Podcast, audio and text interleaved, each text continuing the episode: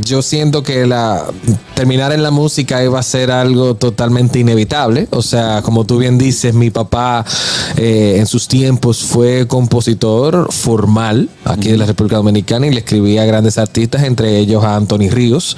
Incluso una de sus canciones más importantes de Anthony Ríos, que justamente era de mi favorita. Yo no sabía que era mi papá, fue que me lo dijo. Se Oye. llama Reflexiones. Gustoso, le invito a que nos sigan en nuestro canal de YouTube, activen la campanita de notificaciones para que vean todo el contenido de este programazo. El gusto. El gusto, el gusto de las 12. Esa pieza que ustedes están escuchando, ojalá, ojalá ustedes encuentren un amor en la vida que le puedan decir, tú me quedas bien, tú me quedas lindo. ¡Qué lindo! ¡Me encantó! Le queda pintado. Esa introducción no me la habían hecho hasta ahora. Hermano, de verdad, Diego Yar está con nosotros en el gusto de las 12.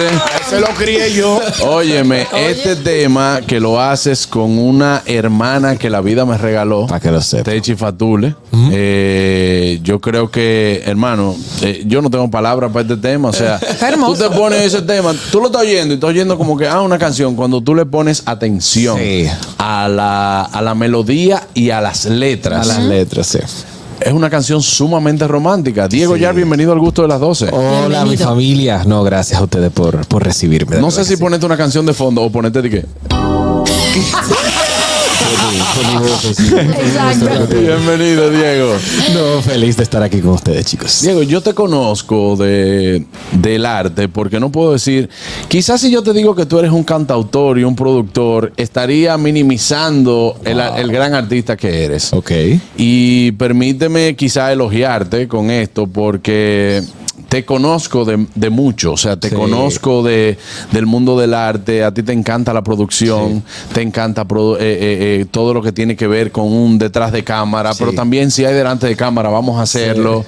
Eh, ¿Tú vienes de una familia de artistas? Sí. Ok, Há- háblanos un poco de eso, porque hoy hay mucha gente que quizá no te conoce, digo quizá no te conoce porque eh, eh, eh, vienes haciendo un trabajo hormiga, Sí. lento, Sí. así, tra- al Pero pasito, preciso. pero, pero que quema. Sí, sí. Entonces vamos a hablar un poco y vamos a empezar por ahí. Sí, bueno, yo la verdad es que yo siento que la terminar en la música iba a ser algo totalmente inevitable. O sea, como tú bien dices, mi papá eh, en sus tiempos fue compositor formal aquí de la República Dominicana y le escribía a grandes artistas, entre ellos a Anthony Ríos. Incluso una de sus canciones más importantes de Anthony Ríos, que justamente era de mi favorita. Yo no sabía que era mi papá, fue que me lo dijo. Se Oye. llama Reflexiones. Y claro, le escribía a muchísima gente. Entonces, por otro lado, mi mamá, que es cantante, era corista de las grandes divas de ese momento de aquí, ¿verdad? Y entonces, claro, yo me crié en una casa donde había música por todos los lugares, música muy variada, nueva trova, rock, salsa, merengue. Y yo, pero siempre sí no puedo no decirlo, sí siempre había una inclinación hacia las buenas letras, independientemente del género. Porque para mí hay rocks que tienen una letra impresionante. claro. Sí. Hay baladas, merengues, merengue que salsas. tienen, o sea, tienen tú, cuando tú oyes las salsas, por ejemplo, sociales de Rubén Blades, El Gran Varón, o sea, son letras que tú te tienes que sentar a escucharla. Entonces yo creo que eso fue como un buen núcleo para gestar lo que yo estoy haciendo ahora. ¿Y cuándo tú eh, empezaste a escribir? O sea, ¿de niño o ya fue como en la No, adolescencia? la A, la B, la A, la E. Yo ¿En empecé muy chiquito. Yo empecé muy chiquito, como en sexto, y era haciendo canciones para el colegio, por, para clases de religión, porque si la hacía no me daban el examen. Ok. Entonces yo hacía canciones y después inevitablemente le empecé a escribir a la, a las chamaquitas para pedirle Ah, pues amor. inquieto. Sí, No, yo empecé a escribirle canciones y se las dedicaba en el patio ahí detrás de, de un árbol. Y eventualmente eh, sí tuve una banda, que ahí fue la primera vez que yo tuve una experiencia que la gente cantaba mis canciones y ahí me enamoré totalmente. A esa edad yo lo que hacía era que se ampliaba din don, din don. No, no, Garraquillo. Pero manera- tú no tienes nada bueno que aportar nunca. No, porque está hablando de su experiencia Pero- como pero cantante. plebe, yo tuve una un experiencia como cantante. plebe. Sí. Yo era que hacía din don. Improvisa. Ding dong, ding dong, Tú son- sabes que yo, a mí me sorprende mucho y estoy muy, muy contento con tu crecimiento, Diego, porque, señores, yo conocí a Diego, él me estaba dirigiendo un comercial. O sea, yo me acuerdo. Y entonces yo decía, Diego es una gente. eh, es un tipo mu- muy artista y el que es muy artista, él como que no se sale de, de- de que esto es lo que hay que hacer. Sí. Y mi primera impresión de Diego fue como que, Dios, este tipo sí es jodón con esta vaina. O sea, sabía que te iba a decir. ¿por Te qué? tenía alto, te tenía sí, alto. yo decía, pero ¿por qué este tipo tiene que ser tan jodón con esto? Porque tenía eso está alto. saliendo bien. Y, y Diego me decía, Te falta un mira, poquito. no es lo mismo decir, ah, o que decir, ah, oh. Y yo decía, viejo, pero está saliendo bien, ese es, mi estilo, que sí o qué. Dice, no, mira, vamos a hacerlo. Y con toda la amabilidad del mundo. Pero tú sabes que uno, en vaina de ego de artista, dice, Sí. este tipo sí jode. De lo que está eh, pasándose de joder. Y luego entonces yo en el mismo comercial, sin irme de ahí, yo decía, Juan Carlos, pero eso eres tú. Y ustedes lo saben. Sí, yo soy un tipo que es cuadrado y lo cuadrado por ahí no cabe. Entonces yo decía, Juan Carlos, pero tú también eres así. O sea, deja que alguien te dirija como tiene que ser la cosa. Luego me sorprende ver tu carrera. Ah, porque este tipo es músico. Entonces yo te oigo cantar, oigo tu voz y digo yo, no, no, no, pero es que es un artista completo. Diego, los escenarios, ¿qué es lo que más te apasiona de ellos? Eh, la gente. Sí. La gente que cante mis canciones. Yo fuera feliz si yo no canto y yo un concierto que la canta la gente. Sí. Es una vaina impresionante. Yo confirmé ser, o sea, escribir canciones la primera vez que después de que yo salí de, de Got Talent, eh, yo tuve un Te, te público. engañaron, tú debiste ganar. sí. No me hagan hablar. que- y eso que No, estoy, yo tampoco. estoy No, loco. pero No si tú, hablar, si que tú lo pones, si tú lo tú pones. en-. Aquí toditos estamos de acuerdo con bueno, no, pero no, no, no digas te engañaron, porque si tú te vas a algunos reality, algunos reality que sí. ¿Quién era mejor que Que, él? que a quien engañan es al pueblo. Es- El que gana, tú dices, ¿Quién ajá. cantaba mejor? ¿Quién tenía más talento que él en Igual? Bueno, señores, pero. Mira, mira, yo soy de los que, yo soy de los que piensa que ganar un reality muchas veces azara. Sí, yo también. Bueno, bueno, bueno. Te digo por qué, Total, si hubiese ganado no hubiese cobrado porque nadie le ha pagado. Eh. No, no, no. Ahí no, tú estás confundiendo. Es otra cosa. Tú estás confundiendo. Ese no, ese de Voice. Está confundiendo. eh, eso no confunda de Voice y Ese Got Talent. pagaron, ese pagaron. Claro. Ese pagaron. no son de cantar. Pero sí te digo, no los grandes. Mira, por ejemplo, el caso de David Bisbal. De Fernandito Villalona. de Fernandito Villalona, no han sido los ganadores, pero han sido quien mejor partido le han sacado a, a- Y yo- A la y yo oportunidad. tengo una historia que yo la he entendido una vez, que, que cuando tú ganas, en estos concursos no hay ni primero, ni segundo, ni tercero, porque no te dan premio al segundo y al tercero, solamente al primero. Exactamente. Entonces cuando tú llegas, ganaste en segundo, tú solamente tienes dos opciones, bueno, o me fajo y me este fajo. momento o me fajo. Pero eh, el mayor beneficio es la exposición que te dan ese tipo de Eso reality. sí, claro. Yo sentí Y, estamos hablando que si nos vamos a la historia de los reality, que en un momento fue Sí. el Festival de la Voz del Claro, maestro Rafael claro. Solano, todos esos que se presentaban allí a los años 80, a los años 70, El Festival hoy, Oti. hoy todavía, hoy todavía son figuras claro, del canto. Claro. Mira, al final todo el mundo quiere, todo el, mu- todo el que compite quiere tener el primer lugar. Yo vi una vez una película que se llama Driving, que escuché una frase que se va a lo extremo del perfeccionismo, que no estoy de acuerdo con ella. No. Que decía, el segundo lugar es el primero que pierde. Sí. Pero no estoy en nada de acuerdo con ella porque un segundo, un tercero, un cuarto lugar te da ganancias como quieras. Claro que Si tú acaparas lo que tú quieres con el público. Para mí no hay nada mejor que el público te digan, eso debió de ser tuyo. Muchachos. Claro. Pero mira, Camilo, Camilo quedó en seto y todavía está matando. No. Camilo Sexto. Diga Camilo Sesto. Camilo Sesto es un artista. Que ya murió. No, ya murió, déjalo dormir. déjalo Pero dormir. mira, a todo esto, yo me fui yo- con no- Camilo. Tú no lo entendiste, yo lo entendí de Yo una también, yo también. Mira, vete de aquí, por favor. No, no, chancelo. no, no. Él no habla más, él no habla más, él no lo habla más. vote, no lo vote. Ok, vamos a retomar el tema con, con nuestro querido invitado, eh, cantautor, productor Diego. Yar. Este tema, tú me quedas bien. Tengo entendido que es un inicio, como el inicio de una serie de colaboraciones que vas a tener con otros artistas. Sí, o sea, yo creo que ya acaba de culminar una primera etapa donde, verdad, estábamos como en una exploración de, de qué ritmo era lo que quería hacer, todo, y sobre todo de una etapa donde yo estaba muy conmigo mismo. Eh, Ahora en adelante, sí estoy ya buscando y estamos eh, amarrando, igual que esta, colaboraciones con artistas locales, que podamos compartir, ¿verdad? Hacer arte y sobre todo porque yo creo mucho en el apoyo entre, entre colegas. Ok. O sea, para mí eso es vital y yo eso es algo que yo siempre busco eh, que se dé. Pero están como que en la, en, en en la producción de eso o ya tú tienes artistas Hay vistos uno, y está ejemplo, todo hablado? Hay uno que ya estamos en la producción y hay otros que están fichados y ellos no lo saben. Ajá, Es que ellos no saben que Así tal. mismo le pasó, le pasó a Tenchi. Yo la Qué tenía chula. fichada hace como cinco meses. Ahí hay, que, ahí, hay que meter, ahí hay que meter un Pamela, hay que meter un Kobe, hay que meter un.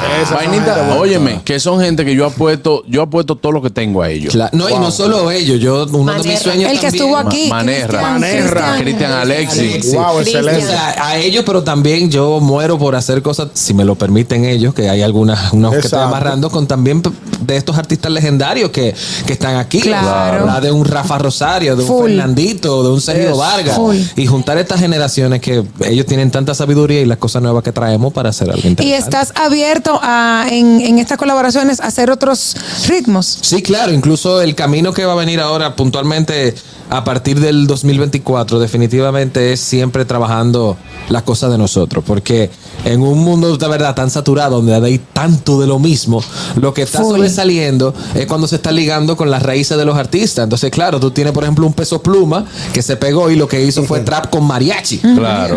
sí. Tiene eh, la Rosalía que se pegó por hacer flamenco con urbano. ¿tú Exacto. entiendes? Entonces, esa liga tan interesante es lo que está haciendo que dentro de todo lo que está igual, que hay una saturación, sobresalga eso. Ay, qué chulo. Veo que también estás, eh, estás acompañado en estas producciones musicales por, eh, digo amigos, porque sí realmente los conozco, pero que son real eh, eh, talento dominicano. Joel Berrido, Sí, claro. que está contigo. Sí, sí, sí. Eh, ¿Cómo se da esta, esta hermandad musical, por así llamarla? Porque al final hablan todos un mismo idioma. Sí. Eh, de que te digan, Diego, vamos a darle para adelante. Sí, yo creo que a Joel yo lo conocí antes de Got Talent y entonces él como que sospechaba un poco la- lo que yo iba a hacer y entonces por eso lo aprecio mucho. Antes de yo explotar y todo, él me había dicho, mira, yo estoy aquí para las canciones que tú necesitas, vamos a darle, yo confío en tu proyecto y yo creo que siempre se ha dado una dinámica muy buena por eso mismo, porque de verdad, aunque aprecio la gente que llega en el camino,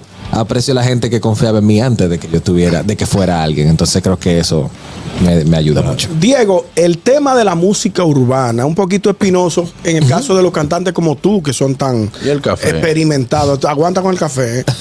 Eh, ¿Tú estarías en condición de tú hacer un- una colaboración con uno de los muchachos de los, de los, Claro del que urbano? sí. A Carraco no le va a gustar porque ¿Cómo los así? carracos los, Tú los vas a dañar a ese muchacho. No, porque, nunca Hay problema, mucho, dentro, de la- dentro del género urbano hay muchos que cantan muy que bien. el problema nunca puede ser el género. Exactamente. El problema nunca puede ser el género en la música porque, por ejemplo, históricamente siempre han habido géneros que se veían o se identificaban como algo dañino. Sabemos que la bachata. Como la bachata, antes. Ajá, era música de era guardia. música de guardia y que. no. ¿Tú entiendes? Lo mismo que el hip hop, lo mismo que el jazz. El jazz Exacto. antes era música de, respectivamente, de negro. ¿tú Y el rap, y el blues. rap. Entonces nunca va a ser problema del, del género. Quizás de los exponentes te lo Esa- puedo hay comprar. algunos, algunos, Te lo puedo comprar. Que tienen que haber un poquito más de responsabilidad, quizás. En las letras, sobre ¿En todo. qué géneros has escrito canciones? Eh, bueno, ahora mismo yo he hecho, he hecho balada, he hecho como un poquito de, de pop funk, pero la línea que estamos cogiendo ya es definitivamente más caribeña,